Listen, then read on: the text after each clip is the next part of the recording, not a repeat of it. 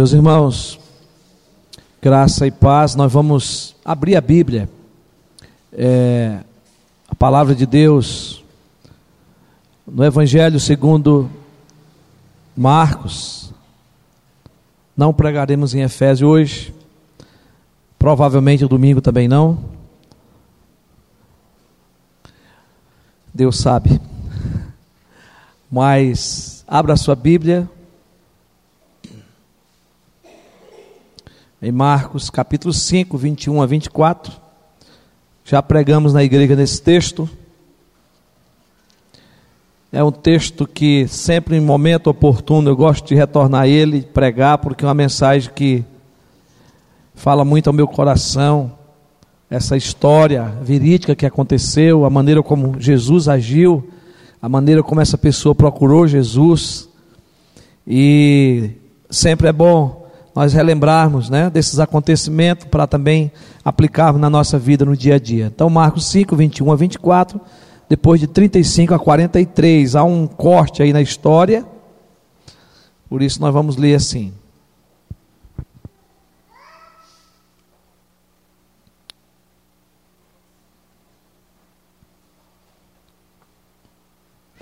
Tendo Jesus voltado no barco para o outro lado, Afluiu para ele grande multidão, e ele estava junto do mar. E eis que se chegou a ele um dos principais da sinagoga, chamado Jairo, e vendo-o, prostou-se aos seus pés. E insistentemente lhe suplicou: Minha filha está à morte. Vem, impõe as mãos sobre ela, para que ela seja salva e viverá. Jesus foi com ele. Falava ele ainda, quando chegaram alguns da casa do chefe da sinagoga, a quem disseram: Tua filha já morreu, porque ainda se incomoda o mestre?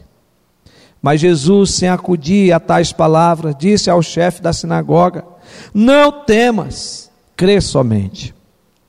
Contudo, não permitiu que alguém o acompanhasse, senão Pedro e os irmãos Tiago e João. Chegando à casa do chefe da sinagoga, viu o alvoroço e os que choravam e os que planteavam muito. Ao entrar, lhes disse: Por que estáis em alvoroço e chorais? A criança não está morta, mas dorme. E riram-se dele. Tendo ele, porém, mandado sair a todos, tomou o pai e a mãe da criança e os que vieram com ele e entrou onde ela estava. Tomando-a pela mão, disse: Talita come, que quer dizer, menina, eu te mando, levanta-te. Imediatamente a menina se levantou e pôs-se a andar, pois tinha doze anos. Então ficaram todos sobremaneira admirados. Mas Jesus ordenou-lhes expressamente que ninguém o soubesse e mandou que desse de comer à menina.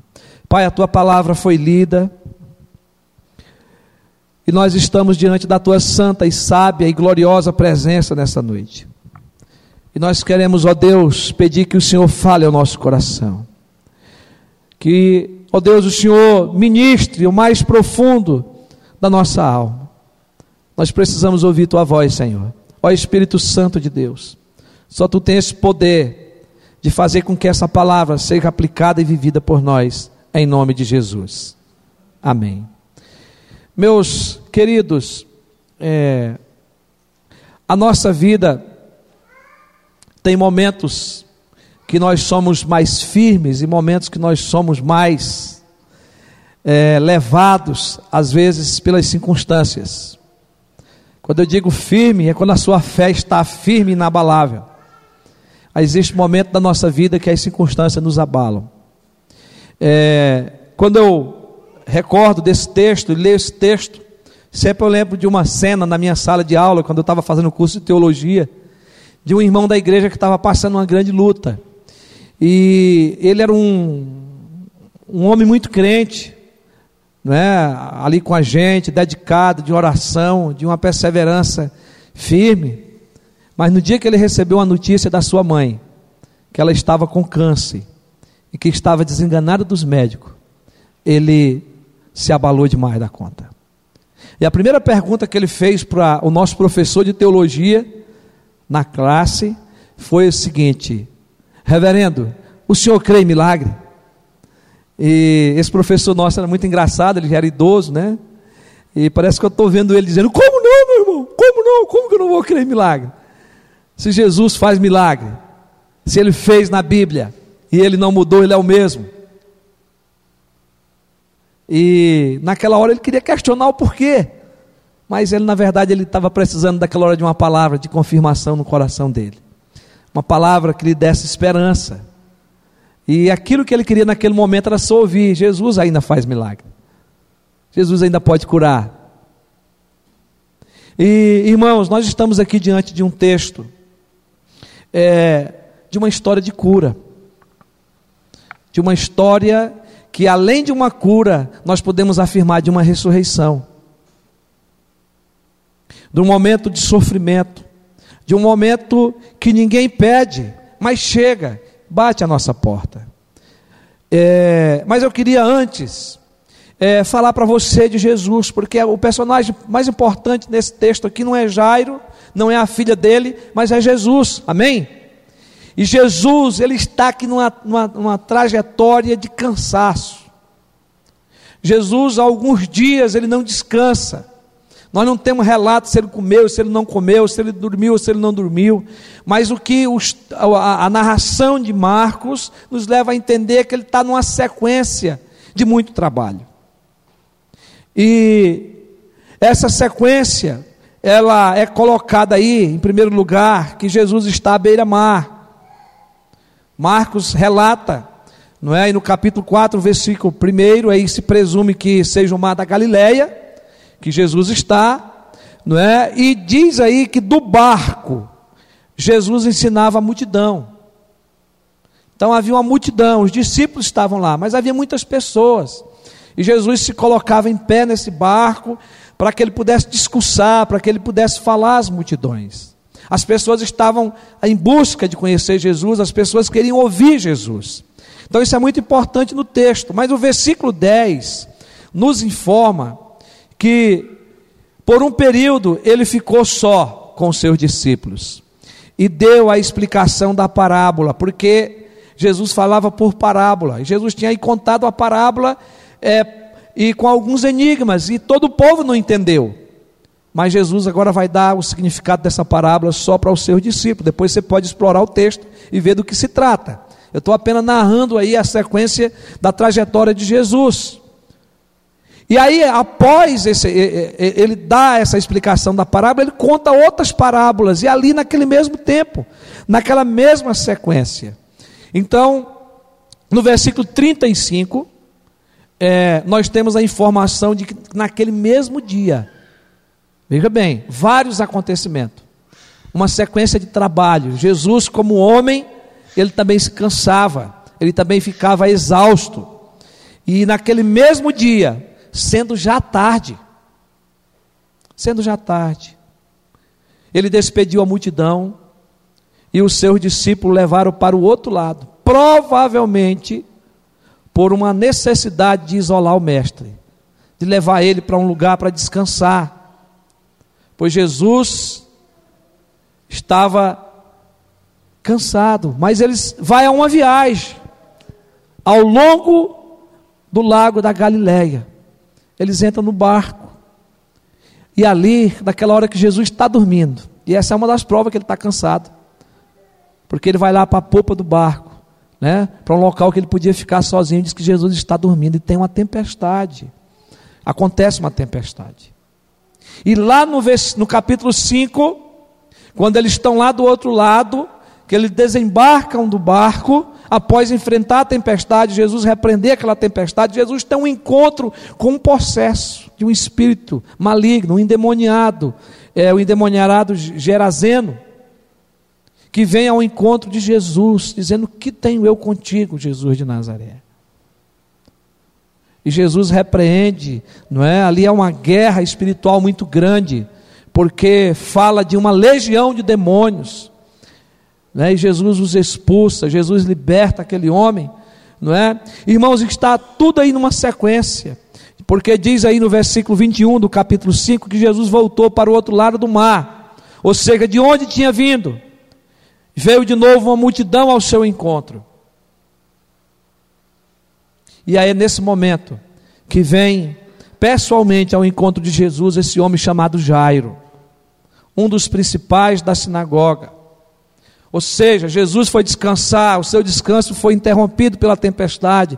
Ele chega do outro lado, ele vai de encontro a um homem possesso, ele vai, liberta aquele homem, tem todo um diálogo com aquele homem. E aí Jesus volta de novo, mas lá já tem uma multidão esperando ele. E aí vem um homem com um problema muito grave. Vem um homem lhe procurar. E uma coisa que eu aprendo com Jesus aqui é que Jesus sempre está disposto a atender. Jesus sempre está disposto a cuidar de pessoas. E Jairo vem ao encontro de Jesus. E esse homem é um dos principais da sinagoga. Era o lugar onde Jesus muitas vezes foi ministrar. Esse era um homem é, identificado aí pelos anciões como um que estava encarregado ali na sinagoga dos, dos serviços é, daquele lugar onde eles estudavam a lei, a Torá. Então ele é um dos principais, provavelmente também um doutor. O texto não fala, mas ele era um dos principais, não é? E esse homem vem ao encontro de Jesus. Jesus por diversas vezes esteve em Cafarnaum, pelas sinagogas.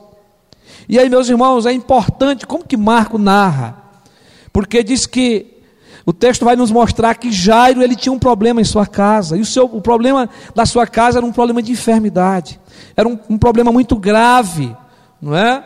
E a sua filha estava enferma, mas não era uma enfermidade qualquer, a sua filha estava à beira da morte. E o que nos leva a entender isso é que essa menina já tinha sido desenganada. Os remédios não tinham dado conta de trazê-la de volta à saúde. Eles estavam desesperados, tanto a mãe que ficou, como o pai que foi buscar ajuda. Eles estavam desesperados por causa da filha. E a Bíblia relata que ela era filha única. Ela tinha 12 anos de idade. E que o todo pai espera, não é? é? Os filhos crescer, chegar na adolescência, chegar na juventude, não é? Essa filha tem 12 anos. Era filha única, está agora à beira da morte. E o que a gente percebe é que quando Jairo procura Jesus aí, já havia esgotado todas as soluções possíveis. Tudo tinha se esgotado, tudo tinha passado. E agora aqui é o grito de socorro. É quando a pessoa está no fundo do poço. Ele lembrou de Jesus. E ele foi da cidade em que ele estava em busca de uma solução, talvez a única solução que ele tinha era buscar Jesus de Nazaré porque as notícias corriam que Jesus curava os enfermos, que Jesus restaurava a vista dos cegos, que Jesus já havia ressuscitado, né, o filho da viúva de Naim. As notícias corriam. E aí, meus irmãos, Jairo vai a Jesus para resolver o seu problema. Ele tem um problema. Ele precisa de uma solução. E ele vai a Jesus movido por um coração doído. A dor está presente, não é? O medo, o temor da perca da sua filha. Ele vai a Jesus, mas ele vai a Jesus com fé. Ele vai confiante, porque ele vai a Jesus e diz: "Vem e impõe as mãos sobre a minha filha, e ela ficará curada, ela viverá". Essa é a fé de um homem que Deposita agora a sua confiança no momento de dor sobre Jesus, aquele que pode todas as coisas. Irmãos, existe muitos momentos da nossa vida que nós precisamos agir como Jairo. Nós precisamos correr diretamente para os braços de Jesus, com fé, não é? Levar a nossa dor, levar o nosso sofrimento aos pés daquele que pode. Agora, irmãos, é interessante a gente entender que havia urgência nessa busca.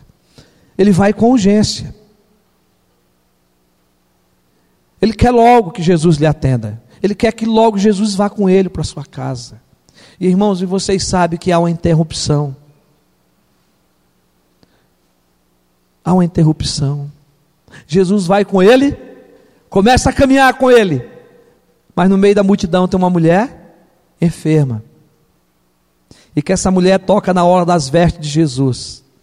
E Jesus vai dizer que dele saiu o poder. Jesus sabia quem era, mas Jesus começa a dizer: Quem me tocou? E os seus discípulos começam a repreender Jesus, Jesus, a multidão te aperta, são muitas as pessoas, e agora tu vem perguntar quem te tocou, são muitas as pessoas que te tocam. Mas Jesus, não, mas uma pessoa me tocou de maneira especial, porque de mim saiu o poder. Aquela mulher que sofria de uma hemorragia, também há muitos anos, quando tocou em Jesus, ela foi curada. Aleluia. Jesus lhe curou. E aquela mulher, ela tem o direito, ela se manifesta e ela diz: Foi eu que te toquei. Mas irmãos, eu fico pensando, Jairo, diante de todo esse episódio, com aquela pressa toda de que Jesus chegasse na sua casa, com aquela pressa toda de que Jesus resolvesse o problema da sua filha. Agora Jesus é interrompido, nós não sabemos quanto tempo. Mas ele fica lá, e ele fica ali insistindo para que Jesus fosse. Com esperança no seu coração, e eu acredito que a esperança aumenta naquele momento de desespero, porque ele vê uma mulher sendo curada, ele vê uma mulher recebendo um milagre. Eu tenho certeza que no seu coração, naquela hora, ele dizia: Ele vai curar minha filha também. Mas a atenção do texto aumenta. A tensão do texto aumenta. Mas eu quero antes dizer para você e usar como tema que Jesus se importa com a nossa dor. Amém? Jesus se importa com a nossa dor. Eu não sei o que está doendo em você. Eu não sei a tua enfermidade, a tua luta, a tempestade que você passa, mas eu quero dizer que seja o que for que esteja doendo, Jesus se importa com a sua dor. Jesus se importa com você. E Jesus quer que eu e você o procure. Como Jairo, com fé, com perseverança, até com pressa. Vem logo, Jesus, vamos comigo, resolva o meu problema. Que essa é a parte do homem, da mulher que busca a Deus. Você pode fazer isso, você pode correr a Jesus, você pode gritar por Ele, você pode orar, você pode pedir socorro. Você pode buscar todos os meios que Deus deixou, procurar o médico, a medicina. Mas você precisa correr para os pés do Mestre. Você precisa ir para aos pés da cruz de Cristo, como nós cantamos. Quero estar aos pés da cruz. Quero estar com Jesus.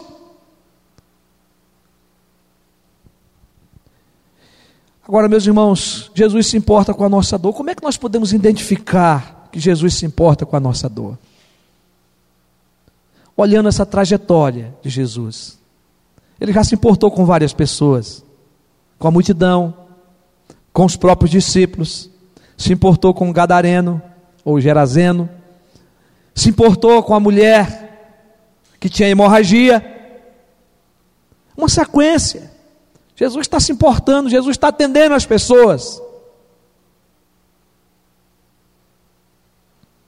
E nós podemos dizer porque Jesus deu atenção a Jairo, mesmo em meio à multidão de alcançaço. Essa é a primeira resposta que a gente tem. Jesus se importa com a dor de Jairo, mesmo em meio à multidão, mesmo em meio ao cansaço físico. Jesus se importa, Jesus vai com ele. Versículo 21 a 23. Diz aí.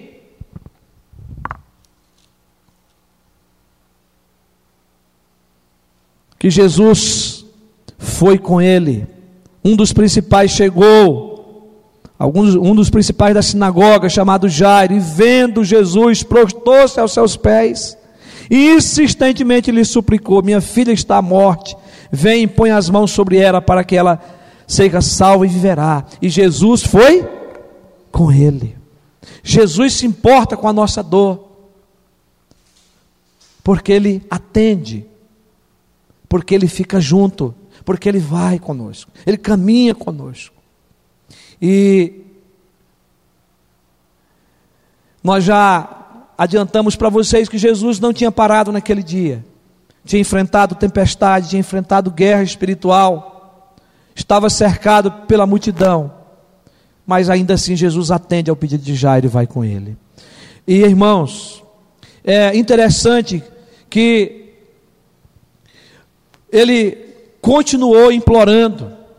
Isso você pode também depois ler esse mesmo relato feito por, Mar, por Mateus, não é? E comparar esses textos, porque diz que ele começou, continuou insistindo e pedindo que Jesus fosse com ele.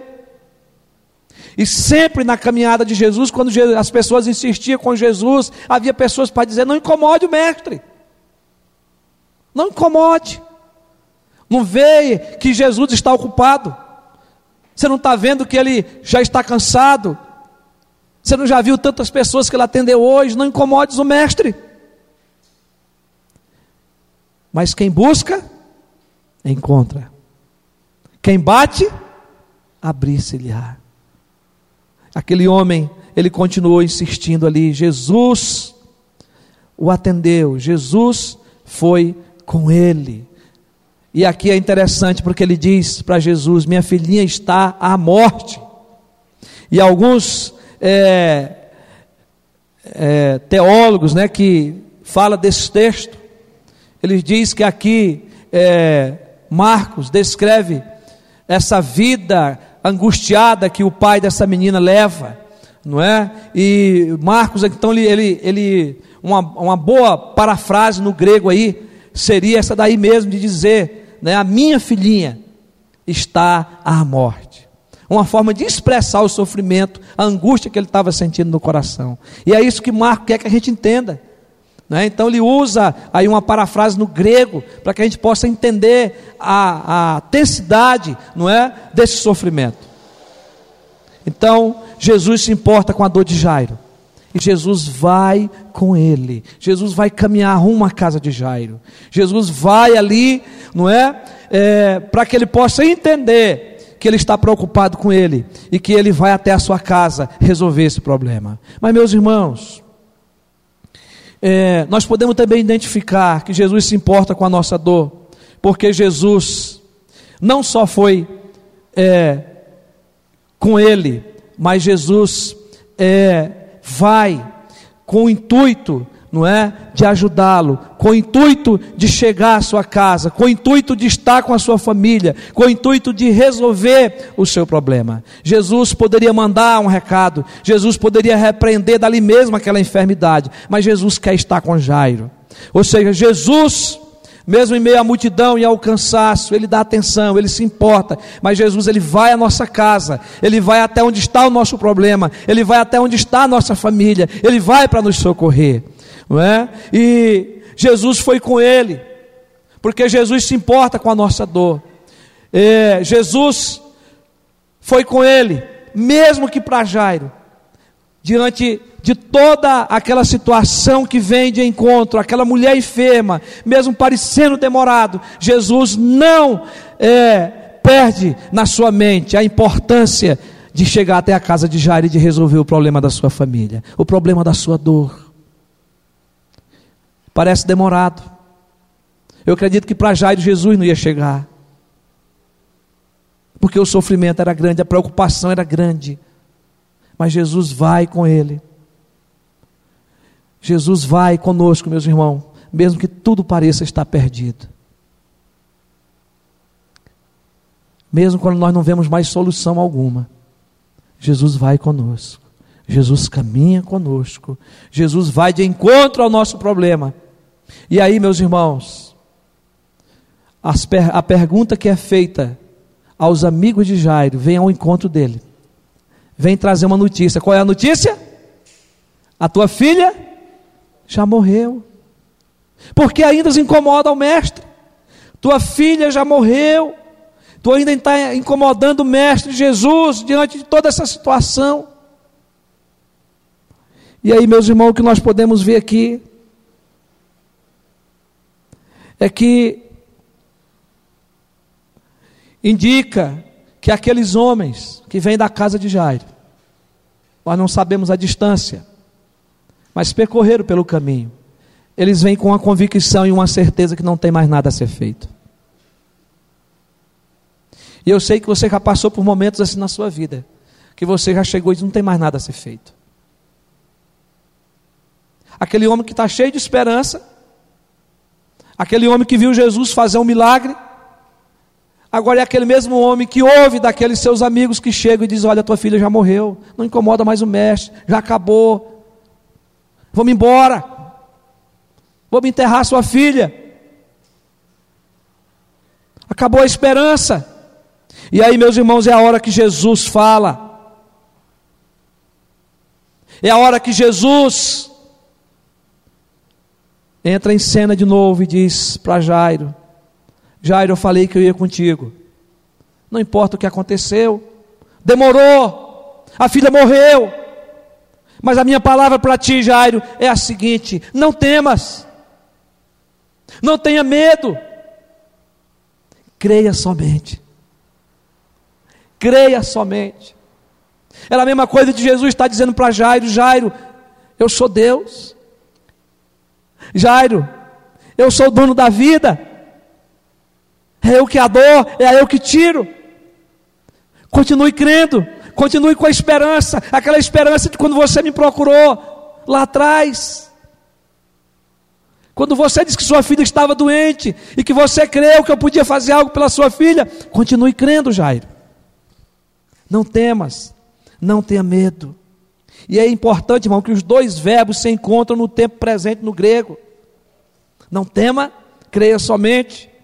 A notícia desencadeou o medo no coração de Jairo, mas Cristo insistiu com ele para não abandonar sua fé. Aquela fé do versículo 23, que ele diz: Vem, impõe as mãos sobre ela, e ela será salva e viverá. Jesus diz: Continue crendo, creia somente. Meus irmãos, e a verdade é que Jesus vai para aquela casa. E a primeira coisa que Jesus faz é acalmar as pessoas que estão em alvoroço. A menina está morta, as pessoas estão chorando, alguns gritando, provavelmente a mãe desesperada. Mas Jesus está chegando lá com o pai. E a primeira coisa que Jesus faz é acalmar. E entre os judeus havia é, um costume de lamentação pelos mortos, que era algo muito grande. E os judeus pagavam pessoas para prantear, para chorar pelos mortos, para manter aquele ambiente de tristeza. Isso era algo muito comum e eram feitos por profissionais. Não é? E e o texto de Mateus 9, 23 vai falar sobre isso. Depois você pode conferir. Pessoas que estavam lá tocando, tocadores de flauta. Mateus cita. Que está lá, junto com a multidão. Então, irmãos, a menina estava morta. Para todos ali a menina estava morta. Havia planteadores, pessoas chorando, desespero. E a primeira coisa que Jesus chega ali é acalmando aquela situação.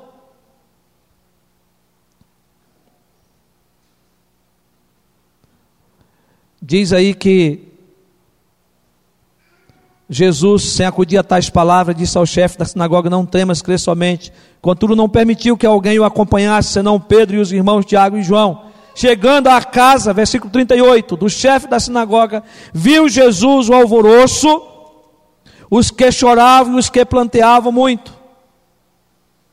Ao entrar, lhes disse: Por que estáis em alvoroço e chorais? Jesus acalma. E diz: a criança não está morta, mas dorme. A criança não está morta, mas dorme. Jesus se importou com a dor de Jairo, mas Jesus se importa com a dor de todos que estão ali. Com o choro, com o sofrimento. Jesus procura acalmar e diz: a menina não está morta, mas dorme. Como podemos identificar que Jesus se importa com a nossa dor? Porque Jesus é aquele que tem o poder de fazer o milagre. E aqui nesse texto, Jesus faz o milagre. Amém?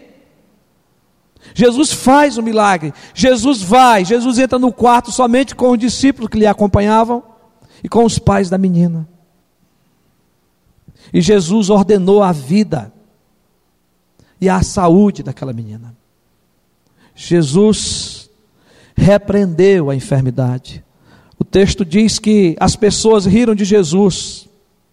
Ele mandou sair a todos, tomou o pai, a mãe da criança e os que vieram com ele, e entrou onde ela estava. E tomando-a pela mão, disse: Talita come, que quer dizer, menina, eu te mando, levanta-te. E diz a palavra de Deus que imediatamente a menina se levantou e pôs-se a andar, pois tinha 12 anos. Então ficaram todos sobremaneira admirados. A ressurreição da filha de Jairo, irmãos, foi o segundo exemplo no ministério de Cristo de restauração da vida de mortos. O primeiro está em Lucas 7,11, quando Jesus ressuscitou a, o filho da viúva de Naim. E aqui acontece que Jesus manda que essa menina se levante, que era dada como morta, e a menina se levantou e passou a andar. E é importante, irmãos, que é nesse contexto que diz que a menina tinha 12 anos, porque a menina já andava. Uma menina que tinha vigor de vida, mas a doença lhe pegou. E a camada ali, ela para todos estava morta. E agora Jesus chega e Jesus é a solução para a vida. Ele é a solução para qualquer enfermidade. Ele é a solução para qualquer problema e dificuldade, para qualquer circunstância da nossa vida. Jesus é a solução. E é interessante aqui, irmãos, que diz que foi imediatamente que a menina se levantou, é uma ação imediata. E diz que a menina andava, é uma ação contínua poder de Jesus foi manifesto. Glória a Deus por isso. E os pais e os discípulos ficaram admirados e ao mesmo tempo assombrados com o milagre. Porque diz o texto aí: Então ficaram todos sobremaneira admirados com o milagre, espantados com o que aconteceu ali. Mas, irmãos, o texto não descreve Jairo. Mas eu imagino que Jairo está agora feliz, porque a sua fé foi mantida. Jesus tinha dito para ele: Não temas, continue crendo, creia somente, eu estou indo fazer o milagre. E Jairo testemunhou esse milagre. E aí Jesus ordena depois que para que eles dessem comida à menina para que a menina se fortalecesse as suas forças físicas. Isso é muito importante, irmãos, porque uma pessoa quando está doente precisa comer. A pessoa quando está com fome precisa se alimentar, para que possa andar, para que possa trabalhar, para que possa continuar a viver. Então Jesus dá a vida, mas Jesus agora coma, agora se alimente. E depois Jesus dá uma outra ordem. Que eles não tocassem trombeta, que eles não saíssem falando aquelas pessoas que estivessem ali guardassem no coração aquilo que eles tinham visto acontecer. O tempo e a hora de Jesus não era chegada ainda, irmãos. Jesus estava caminhando para a cruz, ele ia ser morto e crucificado. E Jesus não queria a exposição, não é? Pelo que era feito para que ele não fosse prejudicado, para que o dia e a hora chegasse, na hora certa, dele subir a cruz do Calvário. E Jesus então não, não conte a ninguém, não passe essa notícia à frente, mas os irmãos sabem que, diante de todos os milagres de Jesus, o que ocorreu foi a notícia do que ele fez, porque as pessoas ficavam maravilhadas. Irmão, Jesus, ele não mudou, Jesus é o mesmo. Hebreus capítulo 13, versículo 8 e para não citar esse versículo errado, como eu já vi, eu vou ler: Jesus Cristo ontem e hoje é o mesmo e o será para sempre. Jesus Cristo no passado, hoje no presente e no futuro ele não mudou. E graças a Deus por estar relatado na palavra de Deus esse versículo. Porque Jesus querendo operar, Jesus querendo curar, Jesus querendo fazer um milagre, ninguém pode impedir. Ele pode fazer. Louvado seja Jesus Cristo. Louvado seja por Ele poder estar conosco todos os dias, até o dia da Sua volta, e Ele poder continuar sendo o nosso Salvador, mas também aquele que pode operar milagre, aquele que pode curar. Meus irmãos, é, aquele amigo meu lá da minha classe, uma semana após ele fazer esse questionamento, nós estávamos orando todos os dias ali no seminário. A mãe dele voltou para fazer um exame médico. Ela tinha tido uma melhora durante aquela semana e ela voltou. E quando ela fez o exame, o médico olhou o exame e disse: Olha, aconteceu algo extraordinário. Você não tem nada mais. Seus exames sumiu o câncer. Você está com o corpo mais fortificado porque sumiu. Não tem nada. Você está curada. E aquele rapaz chegou lá na, na classe chorando, dando glória a Deus, dizendo: Minha mãe foi curada. Irmãos, isso aconteceu mais ou menos no ano de 2012. 2013 nós terminamos de se formar. E a mãe dele estava bem, com vida. E ele glorificando a Deus pela cura da mãe, pelo milagre que Deus fez na vida dele, porque era o sonho da mãe dele, ver ele terminar não é, e se formar ali no seminário. Meus irmãos, Deus não mudou. Deus é o mesmo. Jesus é a solução para os nossos problemas insolúveis. Ele se importa com a sua dor, ele se importa com a minha dor. Só ele pode nos ajudar. E ele tem as maneiras certas de fazer. Ele pode usar o médico, ele pode usar a medicina, mas ele pode operar milagrosamente. Porque ele usa o seu poder como ele quer. E tudo que Jesus faz é para a glória de seu Pai. E tudo que nós recebemos de Deus, de Jesus, é para nós glorificar o nosso Pai. Porque a vida do crente é uma vida de adoração, de culto, de glorificação a Deus. Então que Deus nos abençoe e que nós possamos olhar para Jairo, para essa fé, para essa esperança, para essa perseverança, mas olhar para o Mestre Jesus, que pode todas as coisas, que é o dono da vida, que tem poder de curar, de restaurar e até mesmo de ressuscitar mortos. Que Deus nos abençoe. Amém.